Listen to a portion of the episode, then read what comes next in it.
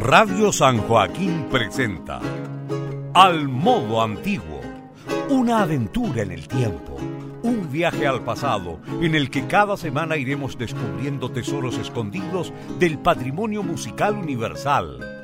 Al modo antiguo es un lugar de encuentro y difusión de la escena chilena en torno a la práctica de música medieval, renacentista, barroco europeo y latinoamericano. Conduce Enrique Vasconcelos.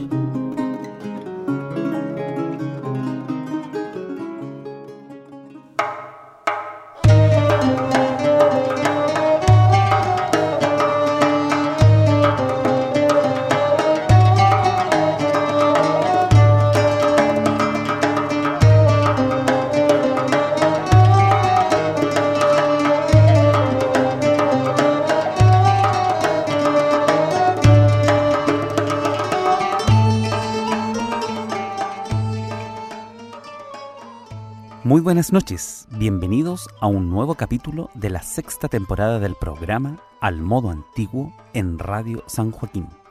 Les saluda Enrique Vasconcelos. Saludamos a cada uno de los auditores que a esta hora se conectan con Radio San Joaquín a través del 107.9 FM del dial o bien lo hacen por la señal de internet www.radiosanjoaquín.cl. En esta temporada, Al Modo Antiguo mantiene como principal objetivo difundir y visibilizar la escena chilena en torno a la práctica de música antigua y poner en acceso material discográfico y documentos sonoros grabados por músicos chilenos. Les invitamos a escuchar las temporadas pasadas de Al Modo Antiguo en la web de Radio San Joaquín.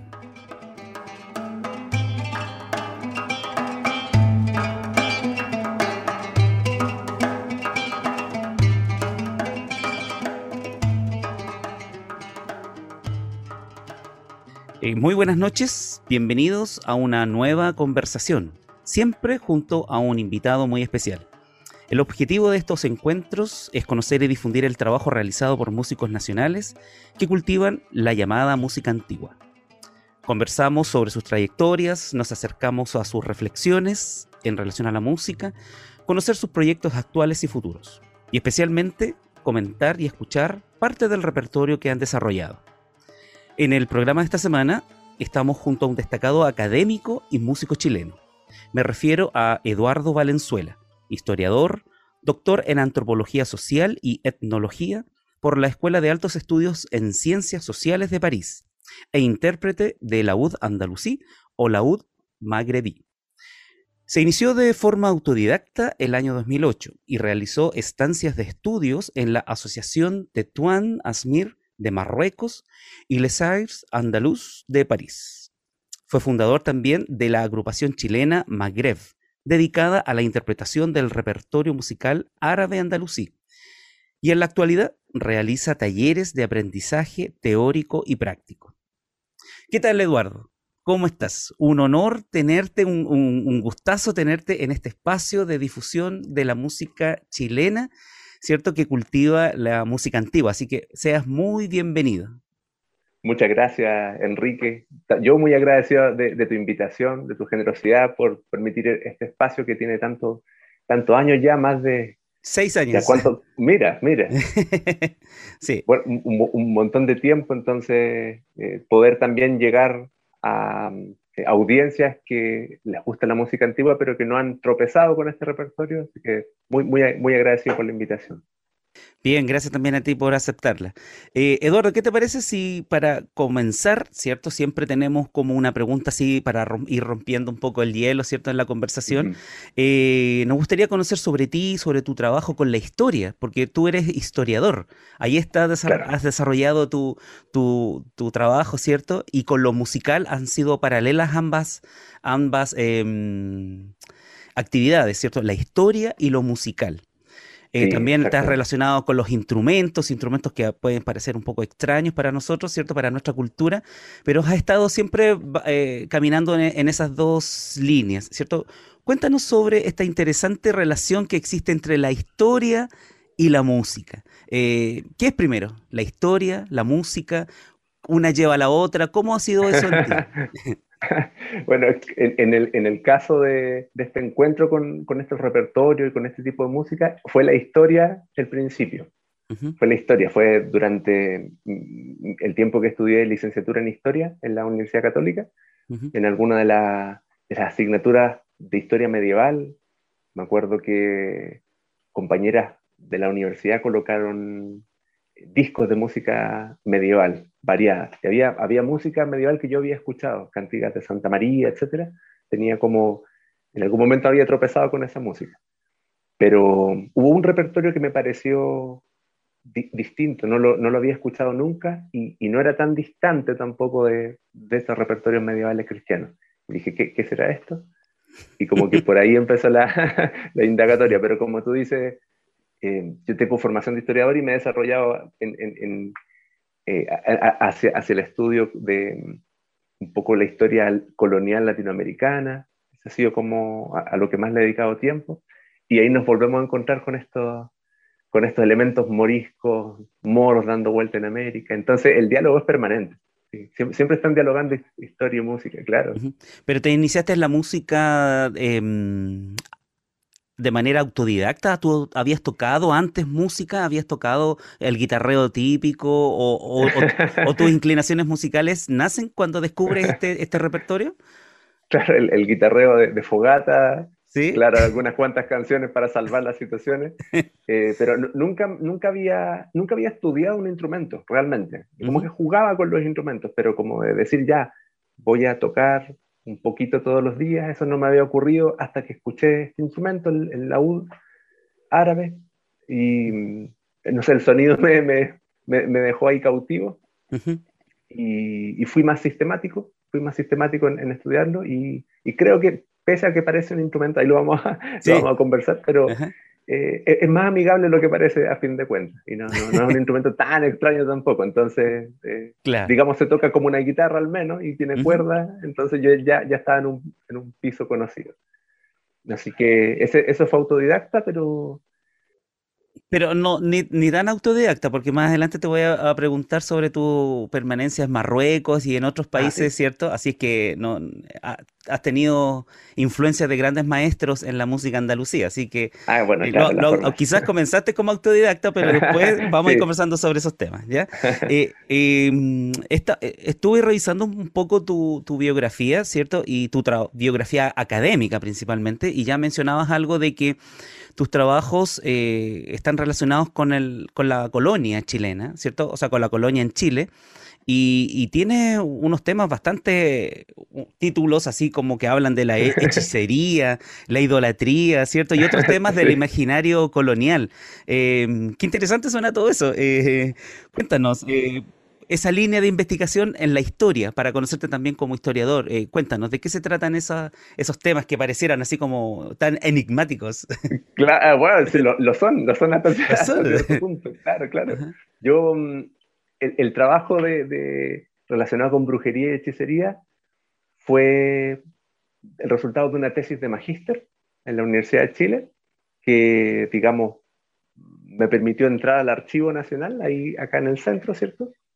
Eh, Miraflores, entrar al archivo y, encontrar procesos judiciales contra hechiceros y contra brujos en, Chile, llevado adelante por la justicia, la Real Audiencia, la justicia de la época.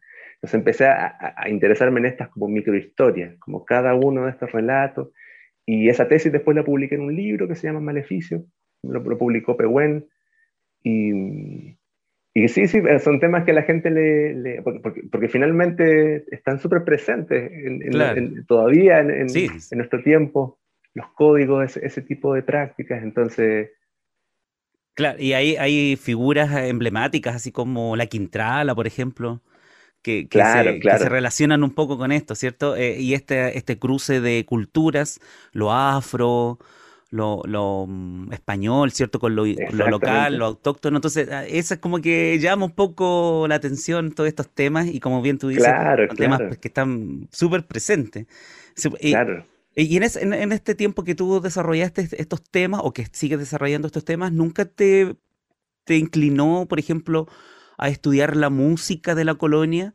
O, eso se lo dejaste a los musicólogos y nunca te inclinó como, por ejemplo, seguir esa línea de, este despertar musical que, había en ti, eh, poder estudiar la música de la colonia particularmente? Oye, es una, es una muy una pregunta que no me había hecho realmente, ¿por qué, por qué no llegué al tema de la música colonial? Es como que me hubiese dado una vuelta larga por, el Atlántico y de vuelta, claro. porque claro, el, camino directo era ver, y hay gente que obviamente ha trabajado eso en Chile y en América Latina, la música virreinal, el caso, claro, claro. nosotros que tenemos esa área de influencia, ¿cierto?, de, de Lima, yo creo que ahí hay, hay, hay material precioso. Yo realmente cuando, cuando di con lo andalusí, con este asunto de la música andalusí, como que me, me obsesioné un poco con eso, así como que me, me, me, concentré mucho en eso y no establecí conexiones hasta muy tarde. Eh, siendo historiador y teniendo todos, digamos, los antecedentes frente a mí, estaba tan, tan eh, digamos, eh, fijo en la idea de entender la teoría musical, en un principio autodidacta, pero luego ya después la pude entender bien, que no, no establecí conexiones hasta, hasta mucho después. Ya más bien ahora digo, ah, hay algo que une estos dos repertorios y, claro. y hay, que, hay que indagar en eso. Y además que en, tu, en el momento en que probablemente tú, tú descubres la música andalusí, eh, no tenías referentes nacionales en Chile. No, no, no, claro, claro, ese era otro problema. Claro. No, no, no había mucho don, a quién dirigirse para, para saber. En, en, un principio eran un montón de conceptos sin, sin mucho sentido. Yo tampoco pertenezco a o sea, provengo de una familia marroquí, ni argelina, ni, ni árabe en general, entonces tampoco tengo eh, la lengua eh, como, como un vehículo de inicio. O sea, era todo extraño en el sentido más literal de la palabra, pero justamente ese, ese efecto de, de ir descubriendo la música me, me, mantuvo como fijo, fijo en ese, y todavía yo creo. Claro, me imagino. ¿no? claro, me imagino. Em, aquí en este punto me gustaría pedirte si eh, tú nos puedes em, situar histórica y también geográficamente en la música andalusí, sobre sus orígenes, lugares, su dispersión, eh, porque claro, música andalusí, ¿qué, es, ¿qué es la música andalusí? O sea, ahora en tu rol de historiador y de músico, me gustaría que si nos puedes situar, o sea, nos puedes poner en contexto, ¿qué es la música andalusí? Sí, sí, sí. La, misma operación tuve que hacer yo para mí mismo hace un tiempo atrás, tratar de saber música andalusí, andaluza, arábigo-andaluza, tiene relación con el flamenco, es fusión de los árabes, y tampoco tenía muy, muy claro para dónde iba todo. Resulta que la música, esto que se llama música andalusí, por, por convención se le llama música andalucilla, música andalucilla en árabe, eh, se denomina así a un repertorio musical específico no es música fusión, no es flamenco y árabe, no es, no fusión, sino que es un repertorio de música antigua em, que se sitúa su punto de origen en España durante el gobierno islámico o musulmán de, la península, la península ibérica. Estamos hablando a partir más o menos del octavo, del, del 700, del año 710, 711 más o menos. A partir de ahí comienza, digamos, el, la regencia sobre, sobre los territorios que antiguamente habían sido cristiano hispano-romano o cristiano visigodo. Todos eran cristianos para ese entonces, ya sea que fuesen de, de vertiente germana, los visigodos, o de vertiente hispano-romana, que son los habitantes también de la península. Entonces, cuando en el siglo VIII, el, año 700 y algo, el, digamos, el mundo árabe irrumpe desde el sur, junto con los bereberes del norte de África, ingresan a, o desde el sur van subiendo, subiendo, subiendo por todo el sur de España y conquistan gran parte de la península, incluso pasando hacia Francia. Fueron, fueron digamos, interceptados bastante dentro del territorio francés por eh, Carlos Martel, por, Carlos Martel, esta figura relacionada con Carlo Magno, con, con los francos, digamos, con estas figuras cuando se descubre Chile y es el periodo colonial en Chile, eh, todavía los inicios de la colonia, ¿cierto? de la conquista eh, por los españoles acá y, llega este encuentro de los mundos, eh, el mundo árabe aún tenía presencia en España. Claro, claro. De hecho, el, el inicio del periodo colonial es el fin de Al-Ándalus. Digamos, coinciden ah, ambos eh, procesos. Claro, te preguntaba para ubicarnos así en la, en la línea del tiempo, claro. Claro, claro, aquí estaríamos hablando ya de cierto mil, mil, 1492, el año, el año famoso, ¿cierto? Que tantas cosas ocurrieron ese año.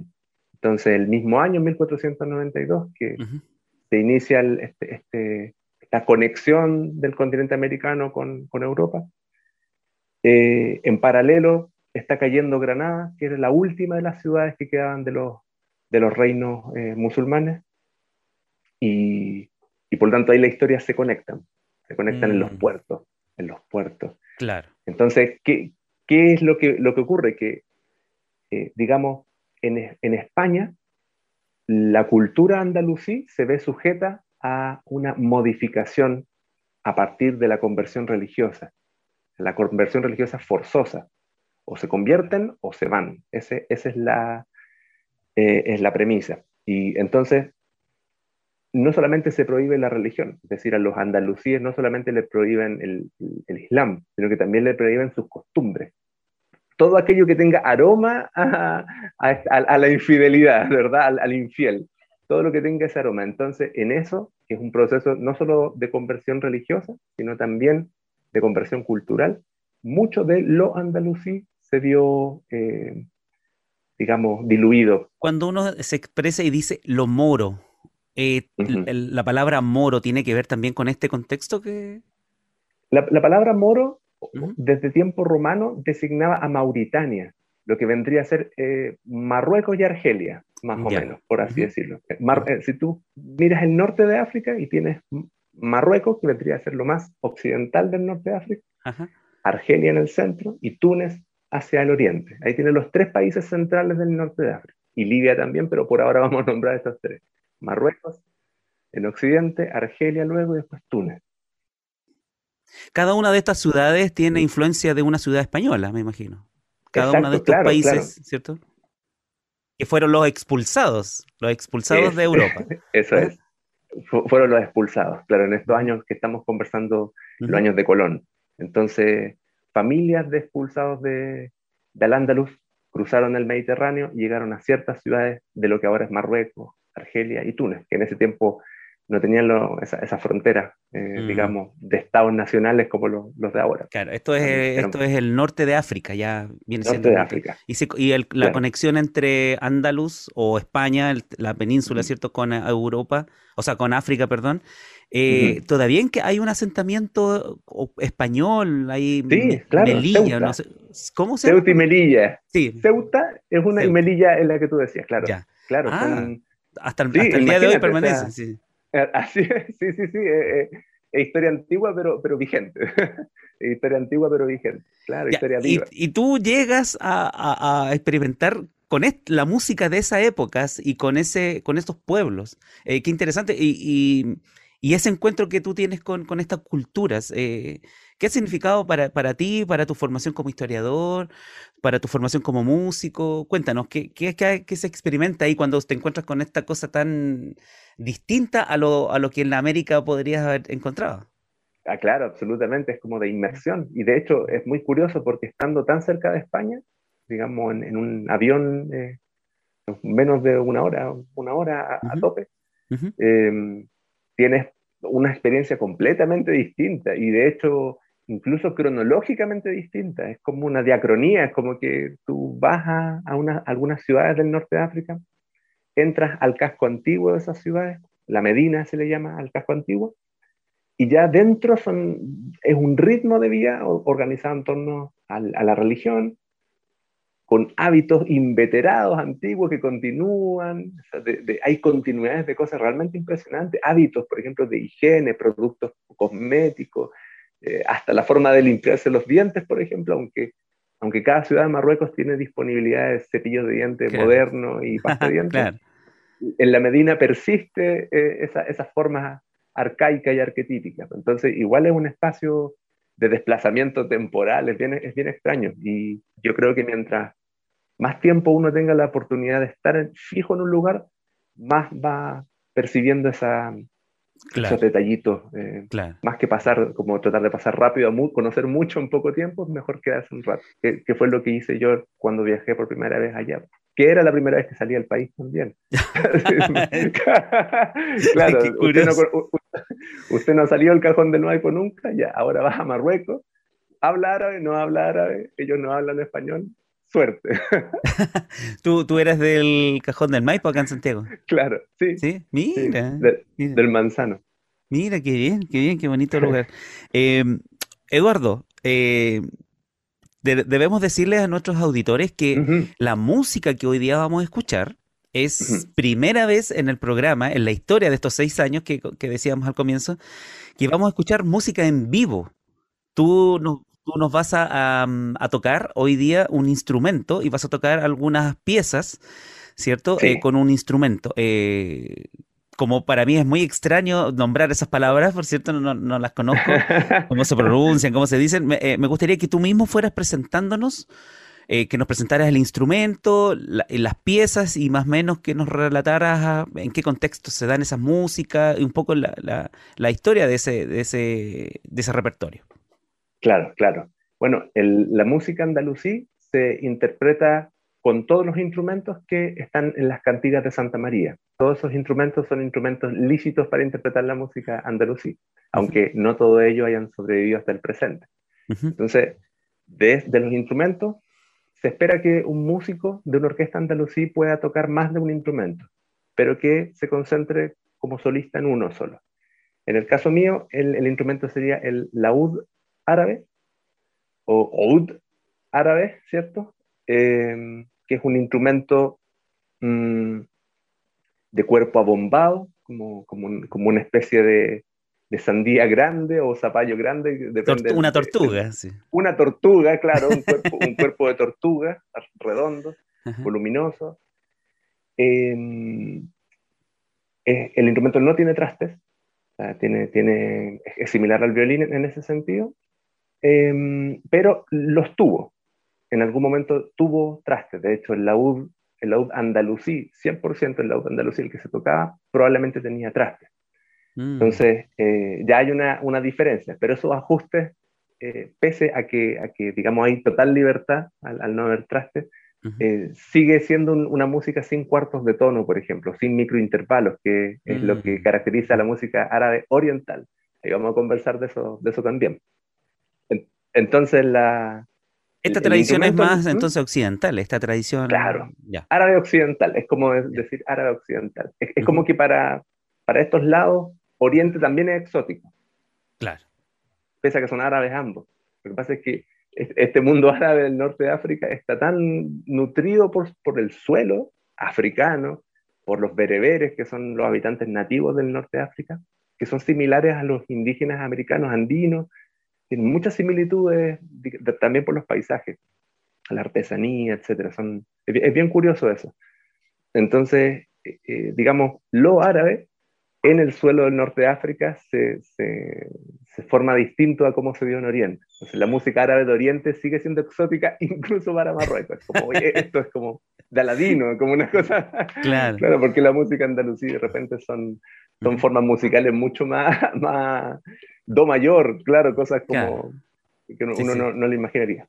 Entonces, el instrumento tiene cuerdas dobles, tiene órdenes de cuerdas, son dobles, tiene cinco cuerdas dobles y una cuerda pedal, una cuerda eh, que se utiliza para las notas graves. Generalmente se afina en do y a veces en re.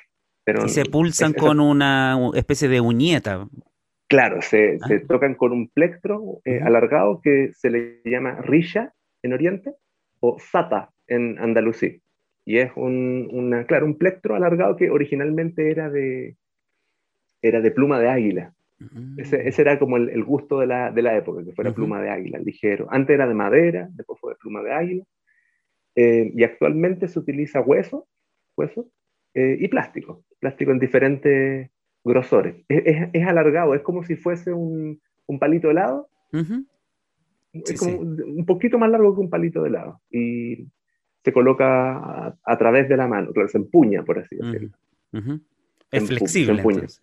Es flexible, claro. De hecho, cuando es de hueso, por ejemplo, se trabaja el hueso de manera que quede realmente que tú puedes moverlo, queda casi transparente. ¿Y las cuerdas, las cuerdas son sintéticas? ¿Fueron de tripa algún momento?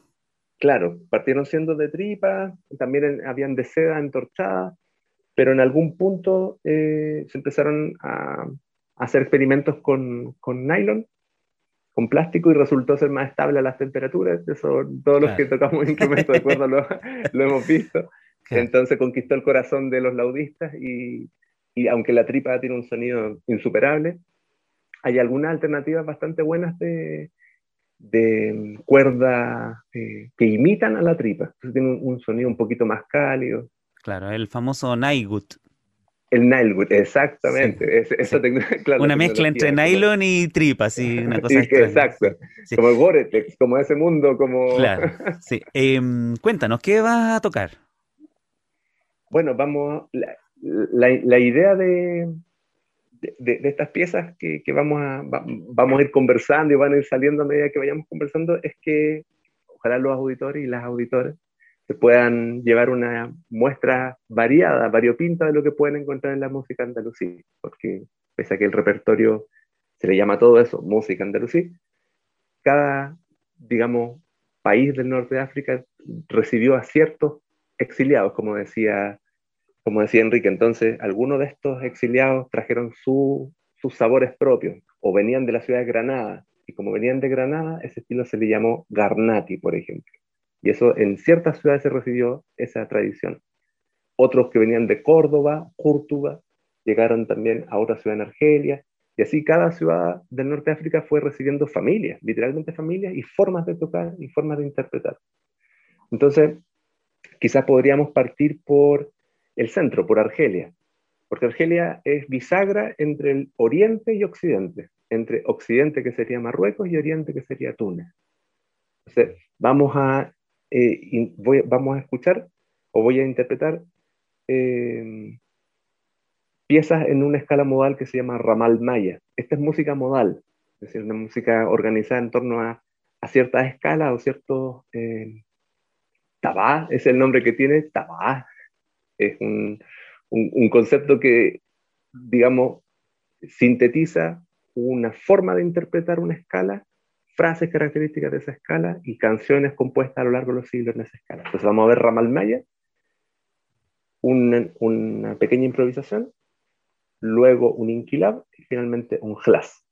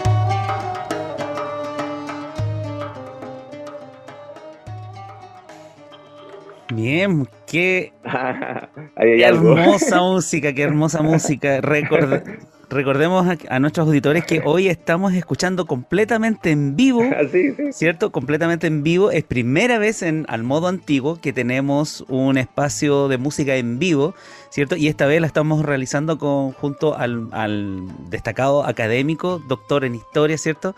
Eh, eh, y también maestro de música andalusí, Eduardo Valenzuela. Muchas gracias, Eduardo, por este espacio tan eh, interesante de hacer música en vivo, ¿cierto? A la distancia, estamos a la distancia, pero, pero este, este audio está en vivo, no es grabado, no es, claro, claro, no, es de una producción discográfica. van saliendo, claro, van, saliendo. oye, esto es este, lo que tú acabas de tocar, ¿cierto? Nos dimos cuenta que pasamos por distintos momentos, por distintos momentos, eh, distintos temperamentos, con distintas intenciones, uh, canciones diferentes. Eh, todo esto es lo que le llaman la nuba. Eh, ¿Es una nube? ¿Es parte de una nuba? Cuéntanos qué es una nuba. Exactamente. Claro, el concepto de nuba es como, digamos, la, nave nodriza de la música andalusí, pues, es donde se guardan mm. todas las canciones que, que alguna vez fueron compuestas de acuerdo a una misma escala modal. Ahora, por ejemplo, estábamos escuchando la nuba Ramalmaya. Entonces, mm. adentro de esa nuba puedes meter cualquier canción que haya sido compuesta en el modo eh, Ramalmaya. Estas canciones que tú interpretaste ahora son canciones históricas, o sea, de la tradición medieval. Claro, ¿Sí? claro, claro, claro, sí. Ramalmaya es, uno de los modos centrales de, la música andalusí y es de los de mayor continuidad también. Em, ¿Qué, notas tiene la escala o el modo Ramalmaya para, para el músico que no está escuchando? Es como de, re, a, re una claro, cosa Claro, un Ramalmaya sería, como tú dices, de, de re a re, como lo vimos, ¿cierto?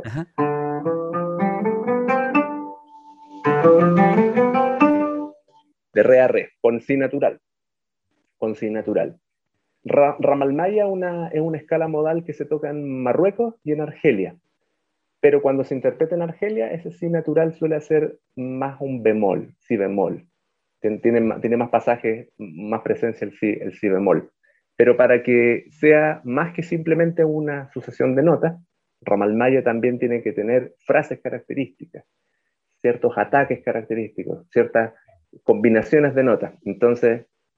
En esas combinaciones de notas o pasajes melódicos, eh, no pude dejar de abstraerme, ¿cierto? Y, recordar ciertas melodías, pasajes que, incluso se pueden escuchar en, el folclore latinoamericano, en el folclore chileno, en algunas cosas, algunas cosas medias acuecadas, así unos aires, ¿cierto? ¿Qué, relación existe eh, entre lo árabe andaluz y América?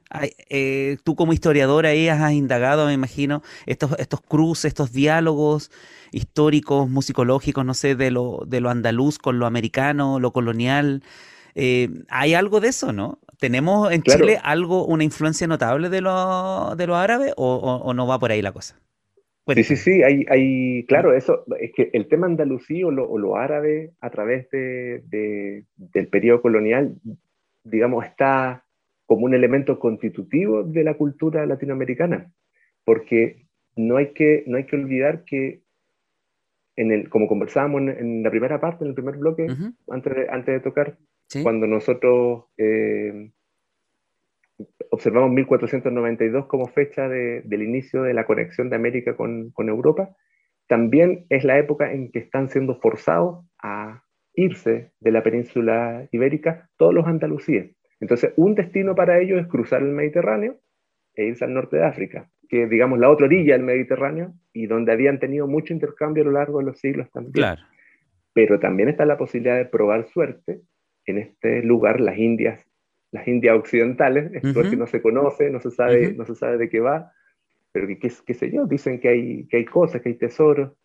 Esas eran parte de, la, digamos, las ideas que, que estaban circulando en los puertos. Entonces, cualquier andalusí podía cambiarse el apellido o, castellanizarlo, hacer, hacer eso en los puertos y poder o, hacer una conversión superficial. ¿Y hay una, hay una estadística o un número de andaluces que llegaron a esta zona?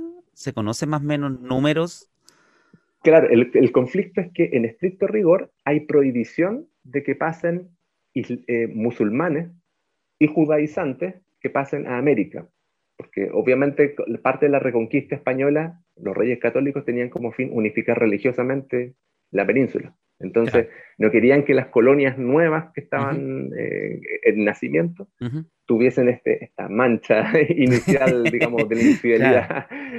entonces, los controlaban mucho, pero era tan sencillo como que algunos se quisiese convertir, porque estaban, digamos, todos deseosos de que se convirtiesen, dejasen su religión y, se, se, mantuviesen en la península eh, ibérica. Entonces, lo más probable es que hayan pasado muchísimos más de los que uno se imagina para América. De hecho, por ejemplo, la primera mujer que tuvo encomienda en, en Lima era una, una, dama morisca, una morisca, una, una dama Claro, uno, uno, siempre lee o piensa, yo por lo menos en mi ignorancia histórica, eh, uno piensa siempre como que el, el, el, mundo europeo, africano y el mundo eh, local, ¿cierto? Pueblos originarios, son los que se fusionan y forman un poco la raza latinoamericana, por decirlo así. Pero también el, elemento, el elemento árabe andaluz, como que se ha ignorado algún, en algún momento. Está camuflado, está camuflado en ese, ese español que tú dices. Ya. Ah. ese, ese, ese, hispano, en realidad ese hispano, son muchos hispanos distintos. Están los, los, cristianos viejos, por ejemplo, lo que se llamó cristiano viejo, que era aquel que podía acreditar que tenía generaciones de, de, de, de familias de renombre, qué sé yo. Esos generalmente tuvieron cargos, cargos de, autoridad en América, qué sé yo, los regidores, oidores, todos estos personajes. Entonces, eh, entonces es muy probable que la música árabe andaluz eh, también llegó, llegó en esas épocas. Claro, absoluta, absolutamente. Y se, fusiona y se mezcla un sincretismo musical con lo que se empieza a gestar en América. Claro, claro, es un, fruto colonial, es un fruto de, síntesis colonial, entonces eso andalusí va, va, a estar como, como parte de, la sustancia, indivisible de ella, eh, digamos, pero solo un componente, es como un componente más, como tú dices, de, este, de esta masa, este, esta preparación que tiene harina, que tiene agua, que tiene azúcar. Claro, claro. Tiene moro. sí, qué bien. Oye, em, me imagino yo que, que tus posibilidades de, de, aprender esta música en Chile fueron escasas, ¿cierto? Y actualmente siguen siendo escasas, ¿cierto? Para aprender a tocar estos instrumentos, conocer esta tradición. Em, en tu caso, tú tuviste que viajar a, estos países, a, la cuna, donde, ¿cierto? Tuviste que, empaparte de ahí. Cuéntanos un poco sobre esa, esa experiencia, sobre todo estar en estos países así como como tan distante y que a veces uno lo ve solamente en los documentales, ¿cierto? Cuando los viajeros salen. Pero cuéntanos tú de, primera fuente ahí cómo, cómo eh, fue tu experiencia de ir a aprender con estos maestros de música andaluz. Claro, claro. Em, bueno, como tú dices, encontrar eh, información en español y en Chile es muy difícil sobre esta música. Em, generalmente em, hay más acceso a la cultura árabe oriental que a la cultura árabe occidental, porque la música andalusí como tal no salió del norte de África sino hasta 1932. En 1932 hubo una instancia que se llamó el Congreso del Cairo. Se reunieron todos los países de cultura árabe, se reunieron como para volver a encontrarse después de siglos de, desconexión, ¿cierto? Desde el extremo Líbano, Palestina, Egipto, hasta el extremo Marruecos, Mauritania, lo que vendría, vendría a ser el extremo occidental. Y al reunirse, todos se sorprendieron de la música andalusí porque nadie la conocía de los demás. Era como, ¿qué es esto? Así, porque era una música que se había mantenido muy, realmente muy encapsulada, doblemente encapsulada, porque además los andalusíes, dentro de una ciudad marroquí, por ejemplo, son una minoría ellos, ellos son marroquíes porque viven en Marruecos, pero se perciben a sí mismos como descendientes de Andalucía. Se perciben a sí mismos como descendientes de ellos. Entonces, más celosos aún eran en su, en su enseñanza y en su tradición. En general, e, el aprendizaje de esta música es de, de maestro a, discípulo a través de, de, dos vías, básicamente. Existe el conservatorio, como, como la misma institución, digamos, moderna de educación. Una escuela formal escuela formal, eh, con todas las características de, de, la formación estandarizada, eh, pero eh, donde tienen dos brechas, o pueden desarrollar música clásica occidental o música clásica de allá, que vendría a ser la andalusí. Entonces, desarrollan un aprendizaje a nivel conservatorio pero de lo andalusí. Y eh, con esos códigos, o sea, pudiendo eh, eventualmente transcribir a partitura, aunque no se hace. Ahí también podemos conversar del tema de las partituras, el, gran, el, gran tema. Y, y, la otra forma de aprender es con las asociaciones. Las asociaciones son las unidades más orgánicas de la música andalusí porque son las que siempre han sido. Es la que se da en, en la ciudad marroquí o argelina, en torno al maestro, con juntas semanales abiertas para toda la comunidad, donde van el zapatero, el pescadero. La música andalusí, pese a ser una música de élite, en el sentido que es una música exquisita y refinada en el concepto, no, no tiene una, una correlación socioeconómica, por así decirse. No, necesariamente en términos socioeconómicos eh, es de una élite. De hecho, como, como una anécdota así al, al, al pasar, el la primera, el primer día que yo llegué a Marruecos, la primera vez que viajé para allá, eh, entré a la Medina, estuve recorriendo y en un momento, anda, como andaba con el laúd, dije voy a tocar y voy a ver qué opinan. Lo que haya aprendido estos años de autodidacta en Chile. que tenía muy, muy esa, esa curiosidad. dije, ¿habrá aprendido bien? No sé. Entonces me senté y me puse a tocar, a tocar, a tocar. Y de repente por ahí silbaban, estaban silbando las canciones, las reconocían y las silbaban. Claro, eh, me, instalé en el barrio de los, de los talabarteros, los que trabajan cuero, porque las la Medina se organizan por barrio, como los que trabajan madera, los que trabajan cuero, etc. Entonces yo estaba ahí mientras ellos trabajaban. Bueno, uno de los zapateros, eh, un, hombre así muy, muy sencillo, al terminar me entregó un sobre, y el sobre tenía dentro una invitación, una entrada, que era para el mm. teatro, para un teatro en, en Tetuán. Ese, esa semana había fallecido un músico muy, muy, muy querido en Tetuán, un intérprete de rabat, que es este instrumento como, ahí lo vamos a conversar, como una especie de violín arcaico, ¿verdad? Había fallecido y le iban a hacer un concierto de, de, como de despedida. Y a él le llegó una carta adentro de la Medina. O sea, de verdad es difícil de explicar, pero imagínate como que llegue un cartero así a, la edad media, como entregarte, tome, ya que tienes invitación. Y se la llevan al pescadero, se la llevan al verdulero, se la llevan al zapatero. ¿Por qué? Porque ese zapatero es una persona que sabe mucho de música andalusí. Sabe mm. muchas canciones, es como un melómano, es una persona como que no, aunque no interpreta, un cultor, un cultor no, aunque no interpreta ningún instrumento, sabe mucho. se le considera como patrimonio inmaterial también. Entonces venga al teatro con, con, nosotros y, y, de repente él se acuerda alguna canción o algún pasaje, porque es tradición oral, entonces realmente es una, es una cadena muy, muy eh, frágil. Entonces cualquiera realmente eh, puede ser escuchado. Eh, eh, las asociaciones son, son muy abiertas en ese sentido. Estas asociaciones actúan como grupos de interés, entonces. Exactamente, claro, Como un club, una cosa así. Mm, para, para, poder claro, tiene una finalidad a la comunidad, de hecho, por eso las sesiones de música andalucía son abiertas, son semanales, como para mantener eh, la memoria, finalmente, de, la música. ¿Y cuánto tiempo estuviste ahí aprendiendo con ellos? En, estuve en... Eh, ah, bueno, eh, yo viajé en 2011, ¿sí? Pero antes del 2011 estuve dando botes acá, tratando de entender de qué iba la cosa, esos tres años de autodidacta y todo lo demás.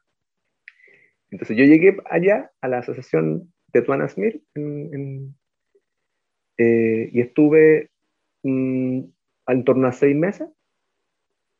Luego volví aquí seguí con las cosas académicas, porque como conversamos, lo académico iba por un lado y la música por otro. Se empezó a pasar el tiempo y dije, tengo otra posibilidad de viajar. Entonces uní las dos cosas. Tuve que ir a dar una conferencia a, a Portugal. Entonces dije, ya, otra posibilidad de ir a aprender otro poquito. Y así lo hice. O sea, como cada viaje que tenía por razones académicas, me desviaba y cruzaba para el otro lado. Eh, cruzaba para el frente. Entonces me decían, no, vamos a conocer Alemania. No, no, yo quiero pasar a Marruecos. no quiero comodidades, quiero ir a escuchar esta música. Entonces, así, así se fue dando, fueron estancias, fueron diferentes estancias. Y en París, eh, eh, porque una cosa es el repertorio de Marruecos, que es el que aprendí en Tetuán, y el otro es el repertorio de Argelia, que lo aprendí en, París. Y ahí estuve un año, un año estuve sistemáticamente yendo, entonces ahí fue, fue mucho más, más intenso, más, más intenso. Sí. Y me pude dar cuenta que, que autodidacta igual se puede. Es que la, tradición, la tradición oral, la tradición oral y lo autodidacta está muy relacionado también. Sí, sí, claro, Entonces, porque, claro, uno dice autodidacta, pero autodidacta de qué? Pues estoy escuchando discos, estoy escuchando por internet y, aprendo. Y eso también, de cierta manera, es, un modo de transmisión oral.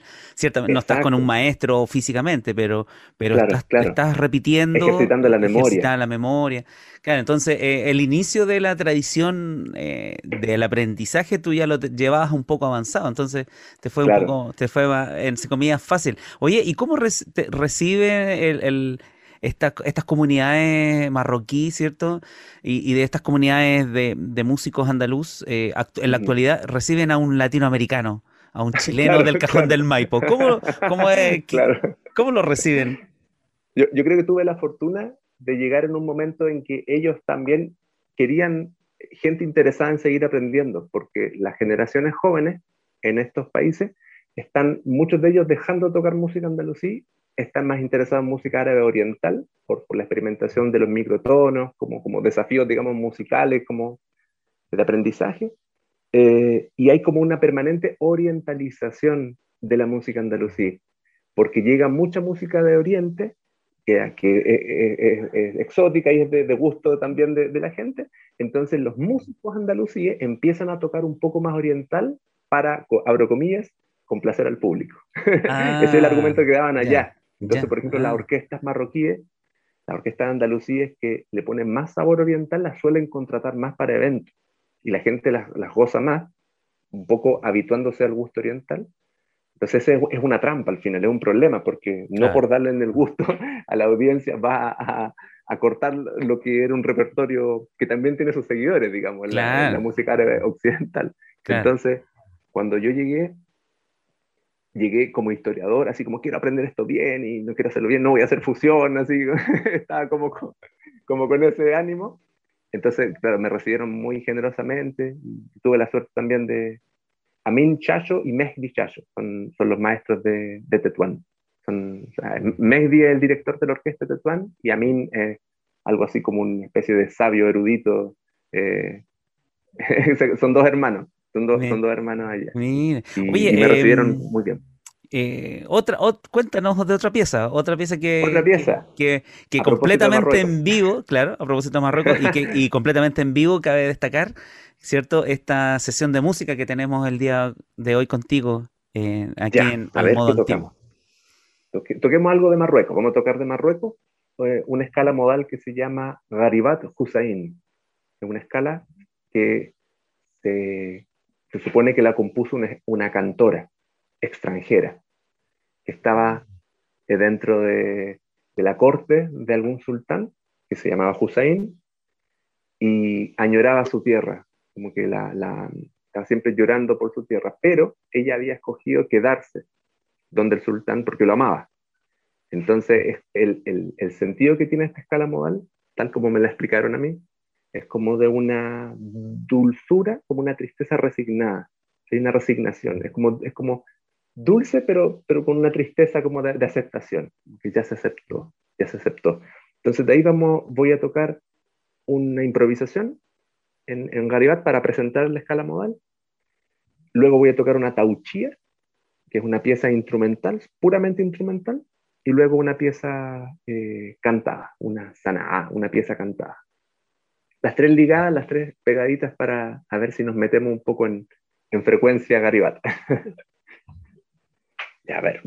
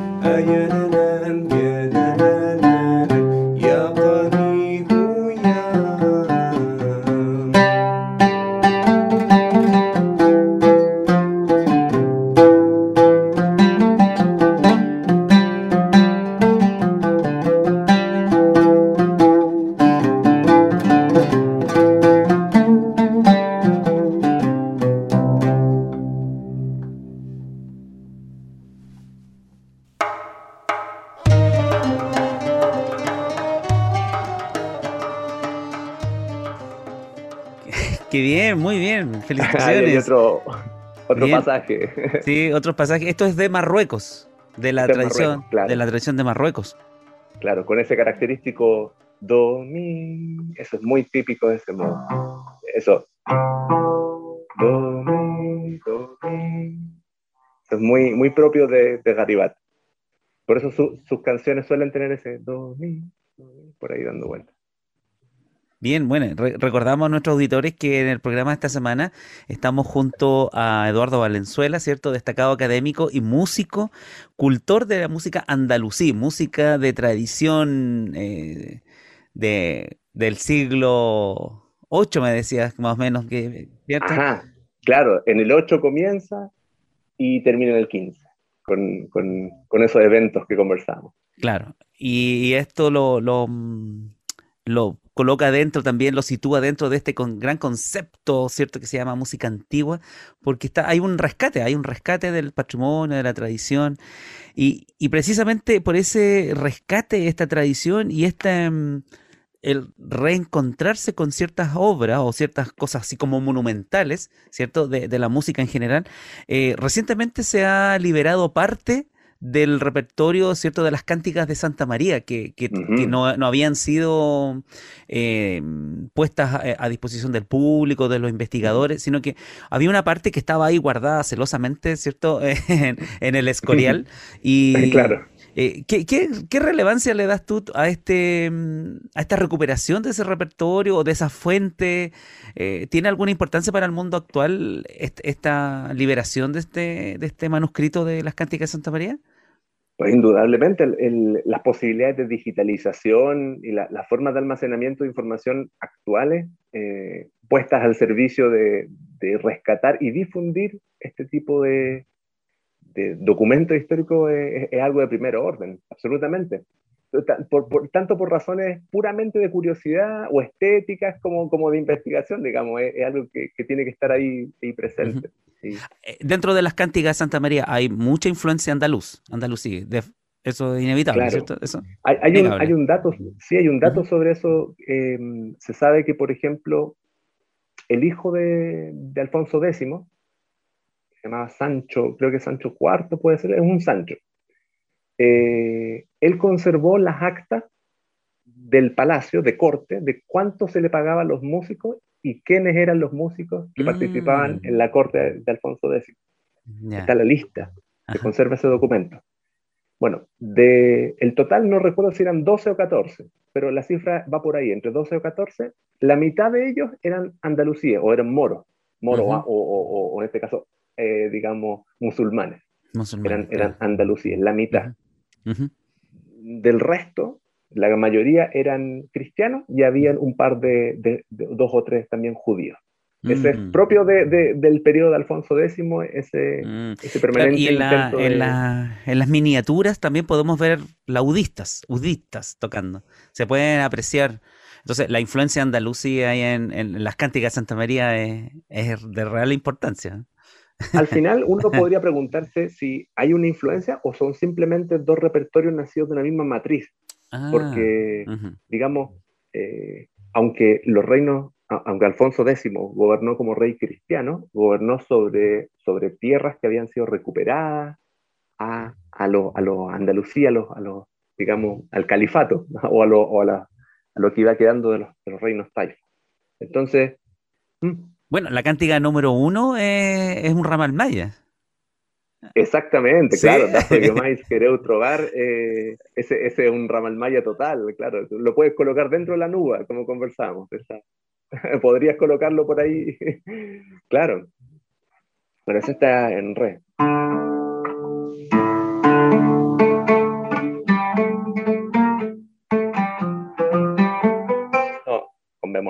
Lo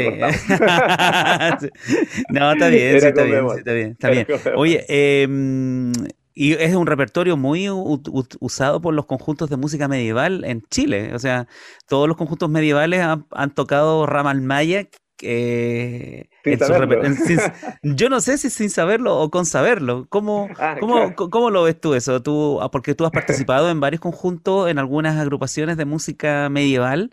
Y, lo saben? ¿Saben qué es un ramal maya y la tradición andaluza? Me imagino que sí. Algo habrá por ahí. La, verdad es que ocurre que eh, Tú sabes que Samuel Claro Valdés, el musicólogo de, la Universidad Católica, ¿verdad? Con, el, famoso libro de la chilena, el, libro sobre la cueca centrina, em, él ahí adelantó la conexión entre la música, digamos, el folclore de la zona central con un origen andalusí, ya no árabe en general, sino más bien concretamente andalusí. Pero Samuel Claro Valdés nunca escuchó música andalusí. Eso fue un trabajo, digamos, académico 100%, digamos, de fuente, de fuente escrita, en un trabajo de fuente escrita, pero él no tuvo ocasión de escuchar, porque realmente escuchar música andalusí desde acá era difícil, a menos que uno tropezase con ella, como, como me, me, pasó a mí, como con, en este curso que te contaba que una compañera colocó y de otra manera no hubiese, no hubiese dado con ello. Entonces, la verdad es que, por ejemplo, el, grupo, el conjunto Intaverna tiene un disco que se llama Tres Culturas, o el disco, claro, eh, uno de los discos de ellos, de las Tres Culturas, dentro de, la música árabe interpretan, eh, creo que son, interpretan creo que tres piezas Andalucía. Pero, por ejemplo, los nombres no coinciden realmente con, con la pieza, pese a que la pieza está interpretada bien, como con su melodía, digamos. Eh, y son eh, además versiones muy bellas, son muy, muy lindas estéticamente de escuchar. Claro. Entonces, como que los andalucistas siempre ahí como que está ahí en la punta de dos dedos, pero, pero no, nunca, nunca tan, tan en detalle. claro. bueno, aprovechando este, este espacio, em, también eh, es importante destacar que tú has tenido, aparte de cultivar, de estudiar, de desarrollarte como músico, ¿cierto? Como historiador, como la persona que, una persona que estaba mezclando la historia, la música, también te has preocupado de enseñarlo, también te has preocupado de, ir mostrándole a, ¿cierto? a los músicos interesados o a las personas en general interesadas sobre esta música. Eh, y, y, me gustaría que fuéramos, ¿cierto? Eh, a, a, tu, mm, a los talleres que estás realizando. que estás, las actividades actuales. A las actividades, porque haces una escuela, ¿cierto?, de música andalusí, eh, actualmente, lamentablemente, debo decirlo, por internet, ¿cierto? Por, por, las condiciones pandémicas que estamos, pero, pero tus talleres son, son en vivo, con muchos instrumentos, donde enseñas ud, enseñas también darbuca, ritmos, palabras, canciones, melodías, ¿cierto? Y que, que por este tiempo ha sido así con la virtualidad. Pero cuéntanos sobre, ¿cierto? cuéntanos sobre ese, ese taller, en qué está. Eh, prontamente tenemos un estreno, ¿cierto? Eh, ah, cuéntanos, cuéntanos, sobre el taller de música andalusí que tú desarrollas. Claro, bueno, el, el, el, ánimo siempre ha sido tocar acompañado. Digamos que ese ha sido el principio, el principio motor. Entonces, siempre he intentado, cada vez que he tenido la ocasión de poder enseñar lo que he aprendido, lo que aprendió por mi cuenta y lo que me han enseñado. Eso, eso simplemente con el deseo de que más gente conozca el repertorio y les guste y, la y cantemos las canciones todos y toquemos las canciones entre todos. Ese es el fin. Pero no había encontrado mm, el formato, porque siguiendo el formato académico, yo estaba dando charlas, conferencias, más bien como hablando de lo andalusí más que tocando. Más, más como... Entonces, con los talleres me propuse que fuesen ante todo prácticos. E-, es decir, que no solamente pudiésemos hablar de historia, que podemos estar hablando mucho rato de eso, y la cultura, que son temas también muy apasionantes, pero luego uno quiere, ya, ahora vamos a, vivir esto, ya que sabemos que esta es una pieza antigua que viene de aquí y allá y que reconocemos tales y cuales características. Entonces ahora vamos a, con nosotros, con nuestras manos, vamos a tratar de, de simular ese momento, el, momento de la interpretación andalusí, de acuerdo a los parámetros estéticos andalusíes también. Para mí es importante que sea tradicional, no hacer fusión en este caso. La fusión ya cada quien la hace. ¿Y los interesados necesariamente tienen que ser músicos, así, músicos preparados para poder participar? ¿Es posible que personas interesadas puedan aproximarse a este repertorio sin ser músicos? Sí, absolutamente, porque de hecho el funcionamiento de las asociaciones que conversamos es precisamente para incentivar a la comunidad entera que a que se, digamos, se mezcle con la orquesta cantando, que, que, aplauda las canciones y las lleve en el cuerpo, es decir, que, que el aprendizaje se haga simplemente por, por, por, estar en la instancia. Entonces, en este caso, en el caso de los talleres, el taller puede ser disfrutado, puede haber una interpretación bella por un, músico profesional o por un músico aficionado. Solo que el nivel de complejidad es el que varía. Pero aquí complejidad no, complejo no es bueno necesariamente, o sea, no es per se bueno, al, menos. Digamos, la música andalucía en ese sentido puede ser mínima y aún así puede ser bella. Entonces, eh, alguien que, por ejemplo, está aprendiendo su instrumento, puede aproximarse a la música andalusí y aprender su instrumento desde la música andalusí, porque también puede ser eh, llevado de manera básico, elemental. Y los músicos ya, como, como el, caso tuyo, obviamente, puedes encontrarle eh, más, más conexiones, más detalle y ya trabajar eh, eh, la creatividad propia, tu voz propia. Entonces, siento que, que tienes ese, arco completo, por eso conviven dentro de, de estos talleres músicos profesionales, profesores, universitarios y todo, y músicos que están recién aprendiendo a, a afinar sus instrumentos y todo eso. Es, bien, es bien amplio, pero sí requiere arrojo, requiere arrojo igual, requiere un poco de, de gesto, porque obviamente no hay referente, no, no, no es que hayan, nunca han escuchado música andalusí y partimos de cero, tenemos, cada taller tenemos cuatro sesiones, entonces es intenso igual, yo, yo me he dado cuenta de a poco que, es exigente igual, pero... Eh, necesita un estudio también del, del, participante, no solamente estar en el taller así presente, sino que también posterior, eh, entre clase y clase, tiene que estar ahí tocando, estudiando, ensayando. Oye, ¿y qué se nos viene ahora? Pues tú me contabas que bien hay un estreno prontamente. Sí, sí, Estamos, estamos ya en el, este sería el tercer taller, el tercer taller de, de música andalusí, Em, creo que ha ido creciendo el número, así que eso me tiene también muy contento. Eh, ya hay algunos que, continúan, entonces está, está, muy bello. Y en esta ocasión nos, nos eh, concentramos, nos centramos en el aprendizaje del más oriental de todos los modos andalusíes, que es Sidán, el modo Sidán, relacionado con... ¿Cómo ¿Mm? suena así la escala o el modo Sidán? ¿Cómo suena? Ajá. A ver.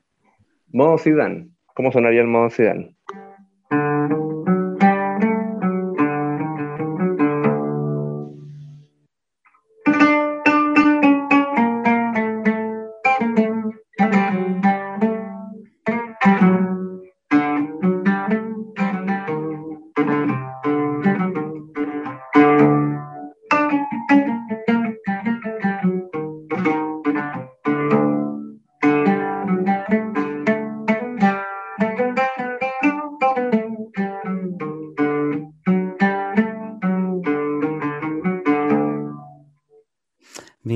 Y sobre eso se basan las melodías que, que, en el taller se está basando eh, este tercer taller. Exactamente, sobre esa como estética, es, esa, esa conjugación de notas, sobre esos intervalos.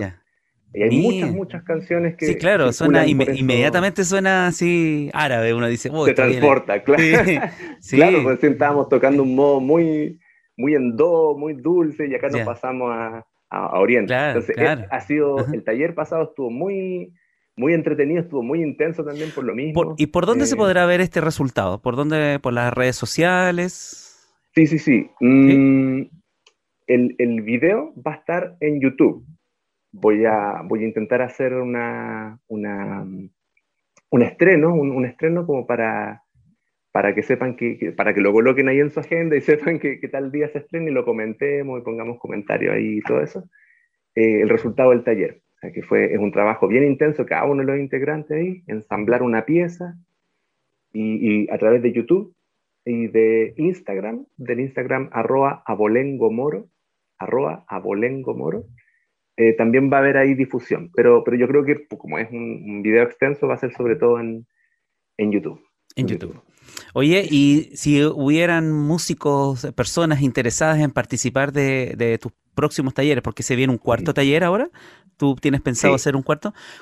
¿Dónde cómo acercarse a ti, a Bolengo Moro en Instagram, ¿cierto? Sí, a Bolengo Moro en Instagram. Em, Eduardo Valenzuela, como hay un, creo que funciona también como canal en YouTube. No, tengo canal de, del taller en YouTube, sino que es mi cuenta personal, pero básicamente el material que tengo es de, los talleres. Así que por el momento es la plataforma que hay ahí. En Instagram, a Bolengo Moro en YouTube Eduardo Valenzuela Abaca, que sería yo mismo. ¿Sí? Por ahí voy a aparecer en algún punto. ¿Y algún mail, por ejemplo? Y, mail podría ser el mail ejvalena con v, ejvalena arroba uc.cl. Eduardo Javier Valenzuela, por eso, ejvalena arroba uc.cl. Ah, sería el... los interesados que, que, puedan ver en el taller. Y, y, y, por supuesto, antes que se me olvide, la plataforma por, por, por, excelencia donde difundir los talleres, que es el grupo de Facebook de música antigua. Eso ya, ya es un lugar, sí. un punto de llegada. Así que ahí van a verme antes que en cualquier otro lado, de seguro. Música antigua en chile.cl o en Facebook con el mismo nombre también. Exactamente, claro. Ahí también agradecerte en ese punto porque... Ajá Sí, para nosotros es muy importante eh, estas difusiones de estas músicas, estos repertorios y, y, como te digo, primera vez que tenemos los audios, no son discos grabados, ¿cierto? Producciones, sino que eh, este privilegio de tener al músico tocando in situ, a, pesar de que sea a través de la virtualidad, ¿cierto? Pero... Se siente más cerca igual, de alguna u otra manera, claro. Sí, no es llegar y poner un disco ahí, un play, sino que hay un músico pensando en, en, en los auditores, ¿cierto? Así que eh, se agradece, se agradece. Em, vamos con un, un, último pasaje musical, po.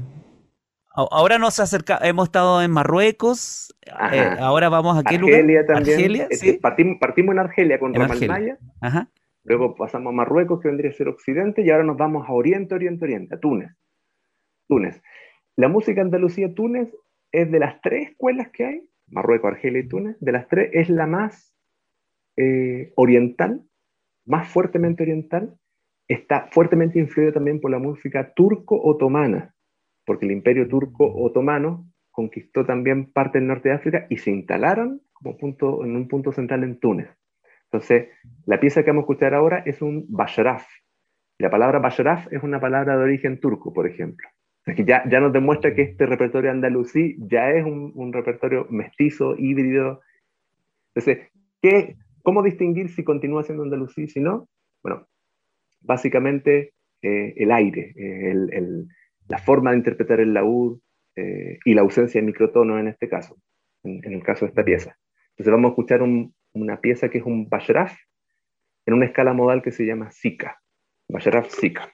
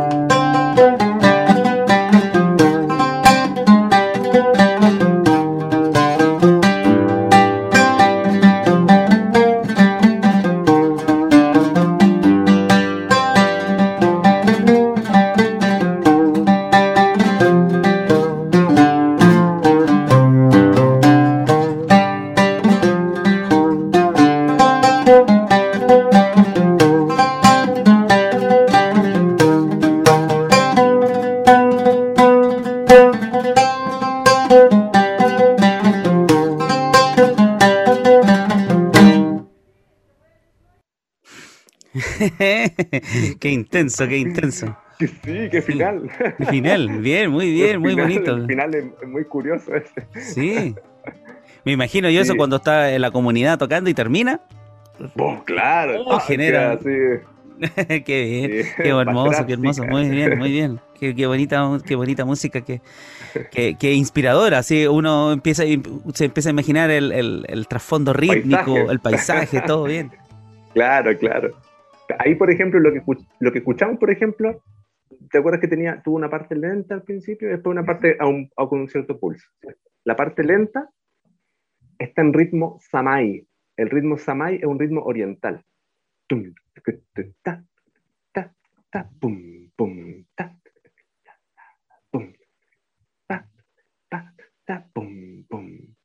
Este ritmo es como un ritmo muy solemne para la música árabe oriental y, y Túnez lo, lo, utiliza en su repertorio. Y la segunda parte ya el, el obviamente tal.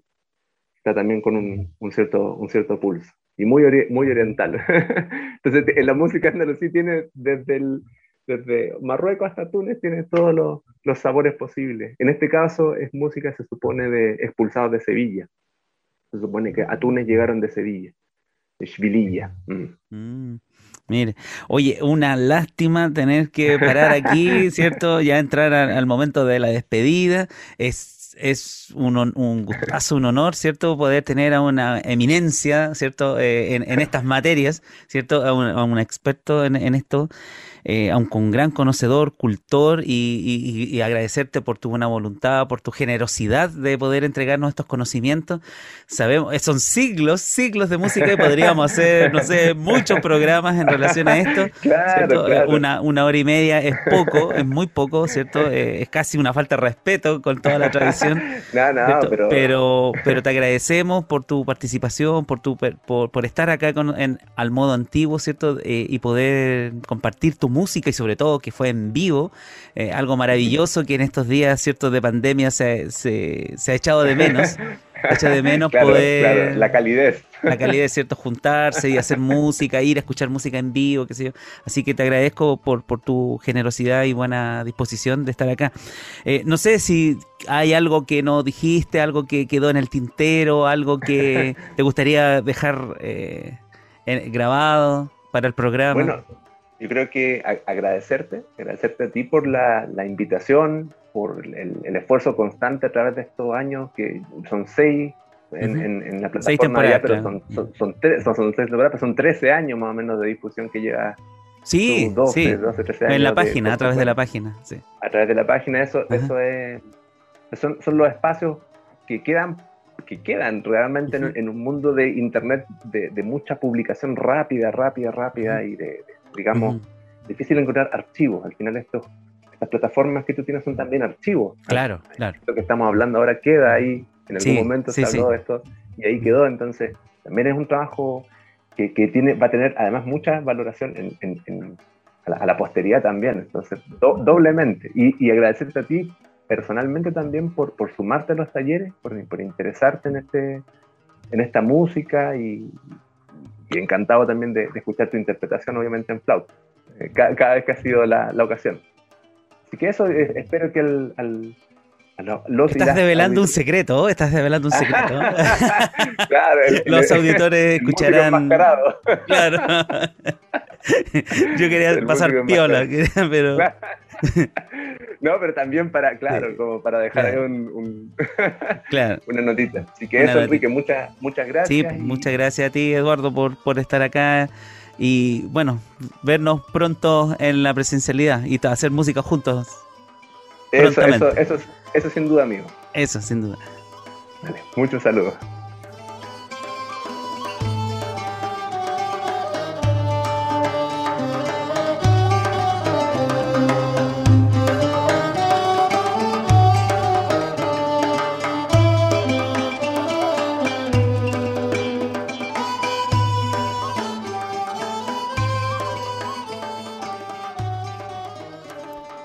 Despedirnos, les invitamos a visitar el sitio web asociado al programa www.musicaantiguaenchile.cl.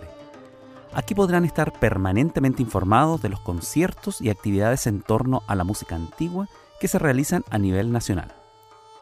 Si deseas comunicarte con la producción del programa, envíanos tu mail a almodoantiguo.gmail.com. Muy buenas noches.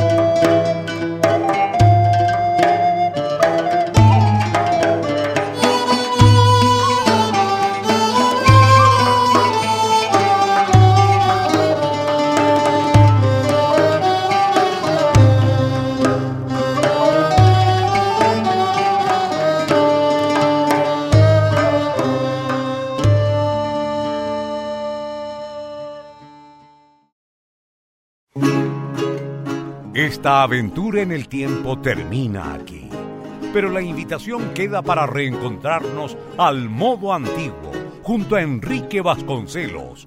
Hasta la próxima semana y recuerda escuchar y compartir este podcast en radiosanjoaquín.cl.